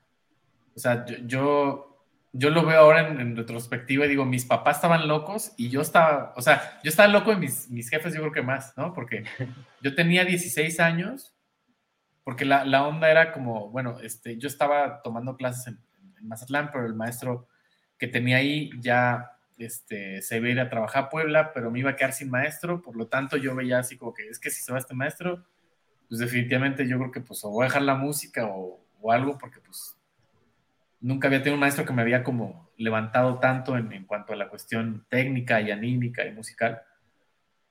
Y entonces, yo creo que ese fue un parteaguas en, en mi vida, ¿no? Fue un punto de decisión. Yo dentro de mi, este, este, no sé si inmadurez, incredulidad, inocencia, eh, lo que sea que tuve en ese momento a mis 16 años de decir, yo me voy. No importa si dejaba a mis papás, a mis hermanos, este, Mazatlán, el mar, ¿no? Eh, la comodidad, pues, de estar como en casa, a irme a otro lado, a estar viviendo con, con otros, eh, otros amigos que querían lo mismo, a estar viviendo, pues, ya más solo, ¿no? Este, con los maestros, este, pero también acabando la prepa, o sea, fue una decisión muy, muy difícil, dolorosa, porque pues obviamente yo pues, era hijo de familia ahí, como bien muerto con, mis papás y mis hermanos, ¿no? Que pues, somos una familia numerosa y de repente al día siguiente no tener absolutamente nada de eso, ni la cama hecha, ni la cocina, ni la comida preparada, ni nada. Entonces como que fue duro al principio, sí quería tirar la toalla, pero como que al final la música me llevó, me llevó, me llevó, me, agarré, me aferré de ella, dije, bueno, vámonos. y acá seguimos. Este, eh, cabe aclarar, ahorita que lo mencionas, ¿no? Que, por ejemplo, la gente siempre piensa, ah, es que el que se va no extraña ni nada, y siempre dicen, no es más duro para el que se queda, porque el que se va va a conocer cosas nuevas, pero creo que los, los tres que estamos aquí el día de hoy, pues hemos vivido esta separación de no estar con nuestras familias y no es fácil, o sea, no, no se crean eso que te venden las películas, de que sí, vas a ser independiente y eres, todo es fiesta, todo es bonita, no. O sea, desde el momento en que te bajas del autobús, ya empiezas a sentir un nudo en la garganta porque pues quieras o no, la familia hace falta, ¿no? Y sí puede que te ocupes y puede que, que tengas mil cosas que hacer, pero siempre va a haber un momento en donde vas a estar así como que, ok, y no tienes con quién hablar, ¿no? Sí, bueno, los, los, primeros. Eh, pues el primer tiempo es difícil, los primeros meses, los primeros años. Después, bueno, uno se va acostumbrando. Yo llevo 20 años, no, 20. Ay, 22 años ya este, fuera del núcleo familiar. Eh, y, y sí, o sea, los primeros meses y años fueron complicados. Yo no, o sea, yo, yo contaba los días para ir a Mazatlán, ¿no? O sea, pasaban meses y era así. Y pues bueno, te, te vas acostumbrando, vas, vas eh, construyendo pues también tu propia personalidad, este, con tu propio entorno, vas creando tu propia familia con los amigos que tienes alrededor, con las personas que conoces, con tus compañeros de la escuela, este, con cosas que vas viviendo y pues eso, eso se vuelve parte del, entorno familiar hasta que pues bueno, vas, vas aprendiendo pues una serie de cosas que pues ya te hacen determinar lo que tú eres y pues y sigues en el proceso. Bueno, por aquí tenemos un saludo de Eduardo José Romera, dice saludos desde Jalapa. Un saludo, maestro, hasta Jalapa. Nos veremos pronto, si Dios lo permite. Y pues bueno, ha sido un episodio. Epa, no. Ay, ¿qué pasó? ¿Cuál, ha sido un episodio? ¿Qué pasó? Falta el consejo. Ah, ah. Pues... ¿Cómo que así nomás? No, pues es que ya, ya lo había dado. Él dijo, me adelanté. Y yo dije, ah, si tienes otro consejo que quieras dar, perdón, perdón, completamente mi culpa. no, no, está bien. Israel, eh, ¿algún consejo que, le quieras dar a los charleros? Yo me adelanté, más bien. Este, pues, eh, yo creo que el buscar siempre lo que, lo que les apasione es, eh, es, algo que, siempre va a tener pues buena, buenos dividendos, pero no solamente es, es así de sencillo, ¿no? O sea, eh, lo, lo, que te apasione sí tienes que o sea, buscarlo obviamente, ¿no? Por, para tu plenitud, tu felicidad, tu realización, como le quieras llamar, pero sí es muy importante tener como eh, conciencia que, que, eso conlleva un trabajo, ¿no? No, no, es, no es nada más así, ¿no? Eh, hay, hay, como muchos, eh, hay, hay, incluso hay un meme, ¿no? Así como de un, de un tipo que está tocando así súper bien, ¿no? dice, ah, qué, qué bonito toca, seguramente es un, es un don que Dios te dio y dice, es que es estudiar ah, qué bonito toca, seguramente, este, no sé, tu instrumento es muy caro. Dice, no, es que es estudiar, ¿no? Eh, ah, qué bonito toca, seguramente, pues tus papás son músicos y siempre te apoyaron. Es que es estudiar. ¿sí? Es, es, dedicarse, es, eh, es este, no, o sea, no solamente es el talento, ¿no? Sino es este, mucho trabajo, mucho, mucho trabajo. O sea, las cosas requieren un, un, esfuerzo, pues, y el esfuerzo también es, requiere tiempo, dedicación y mucha paciencia, porque, pues, obviamente nuestra era exige las cosas inmediatas, ¿no? La inmediatez de, o sea, raro si te quedas tú mismo a ver un video de siete minutos, ¿no? O de tres minutos. O sea, los TikToks, los Reels son 15, las historias son 15 segundos y incluso a los 15 segundos las skip. Entonces, o sea, ya, ya, no tenemos esta capacidad de ser paciente, de escuchar al otro sobre todo. Siento que estamos en una época en la que no, no escuchamos mucho a la otra persona. Es importante que escuchemos. O sea, no solo la música, sino que escuchar al, prójimo, a la persona que, es, con la que estés hablando casualmente o, con la que tienes estima, sino siento que mucha gente necesita ser escuchada en esta, en esta era, en esta época. Mucha gente necesita ser escuchada. Y todos queremos hablar. Entonces, por eso casi nadie escucha. Y por eso hay muchas cosas que, que quizás, quizás están sucediendo como sociedad que, puede ser que, no estén funcionando, que pueden ser perjudiciales y todo tiene que ver por, por esta paciencia a la escucha del otro, ¿no? Y también es una cuestión de tolerancia y de, empatía, también creo. Bueno, pues qué, pues qué, qué, bonito consejo. Qué bueno que sí lo hicimos. Gracias, José Eduardo, por interrumpirme. y pues los invitamos a los que nos están viendo desde YouTube que se suscriban a este su canal de música. Que estamos transmitiendo charlando entre artistas. Y pues también estamos eh, compartiendo algunos tutoriales para arpa para los que estén interesados en aprender un poquito de este instrumento. Y también los invitamos a que busquen el canal de José Eduardo Acosta, también ahí estamos transmitiendo charlando entre artistas para que se den una vueltica y pues le den suscribir a la campanita y pues que compartan todos nuestros videos. Los invitamos a los que nos están viendo desde la página de Facebook, pues que dejen su respectivo like si les gustó, porque yo sé que sí les ha gustado según los comentarios que hemos visto. Y pues si pueden compartirlo en sus redes, estaría súper genial y nos ayudarían muchísimo para que continuemos con este bonito programa que se llama Charlando entre Artistas. Como ustedes lo pudieron ver el día de hoy, tenemos eh, invitados bastante interesantes que cada vez va haciendo crecer esta comunidad charlera. Muchísimas gracias Israel por tomarte el tiempo, la verdad disfruté mucho de la charla. Creo que es el primer episodio donde se genera como un mini debate de lo que está pasando en la, en la, en la industria musical y la verdad yo lo disfruté muchísimo, aprendí muchísimo el día de hoy. Espero que para ti también haya sido de, de mucha diversión y pues que te haya salido un poquito de, de tu quehacer diario. Y pues de todas maneras, gracias por compartir con nosotros y los charleros tus experiencias. José Eduardo, ¿algo que quieras comentar? Eh, pues lo mismo agradecerte, Israel, por, por estar con nosotros, por aceptar la invitación, venir a, pasar un rato, casi dos horas aquí con, este, con, con, nosotros, platicar tantito, incitar justo también a estos debates, porque la verdad es que Jonathan y yo como que nos, eh, nos cohibimos mucho en esas cosas.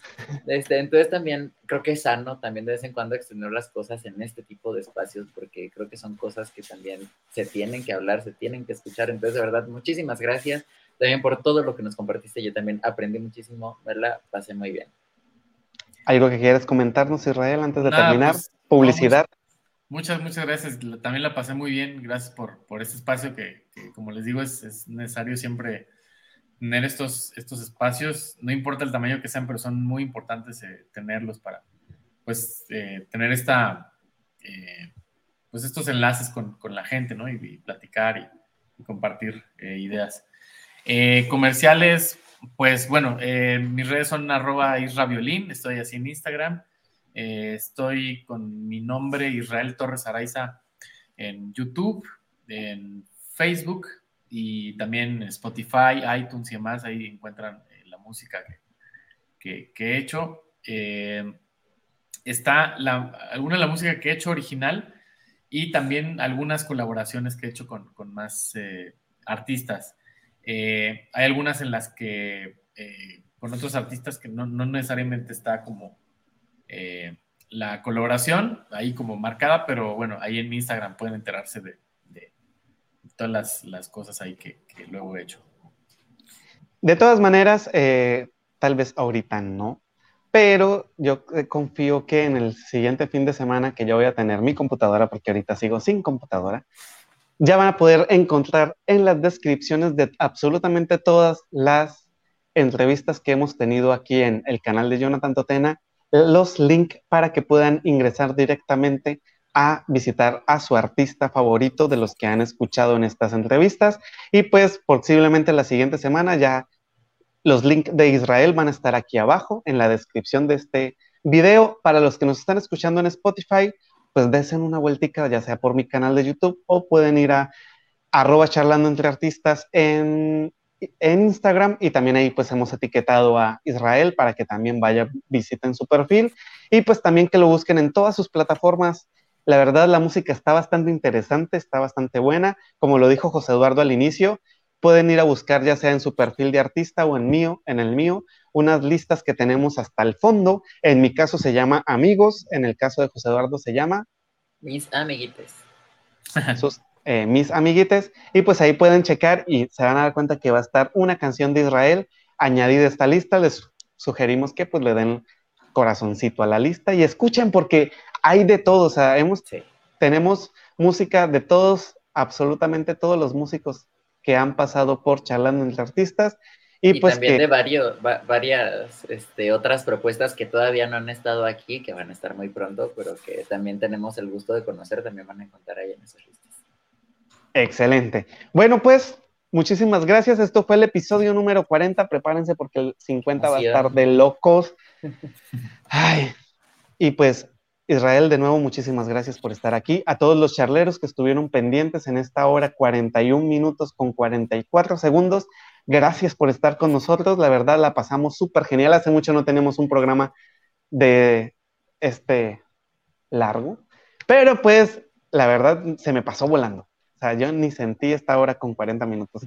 Muchas gracias por todo y pues por estar tan, eh, tan presentes en este programa. ¿Algo más que quieran decir, chicos, antes de irnos? Muchas gracias. Gracias por el espacio nuevamente y, pues que, sigan charlando entre amigos, entre artistas y entre amigos. Claro que sí, Israel. Te recordamos que si tienes algún lanzamiento futuro y quieres que nosotros lo compartamos aquí, nos pueden nos puedes pasar completamente tu información y sin problemas nosotros lo hacemos. Recuerden que Charlando entre Artistas es un espacio para compartir los nuevos proyectos y también pues para compartir el buen arte. Así que pues eso fue todo por el día de hoy. Nos vemos el siguiente lunes en Recuerden Artistas. que dentro de ocho días va a ser un episodio pregrabado por distintas circunstancias ajenas a nosotros, pero aún así vamos a estar muy pendientes de ustedes, de sus comentarios para seguir acá interactuando con ustedes. Si nos vemos en Jalapa, me saludan. y pues eso fue todo por el día de hoy. Nos vemos la próxima semana. Esto fue Charlando entre Artistas. Adiós. Hasta luego. Adiós.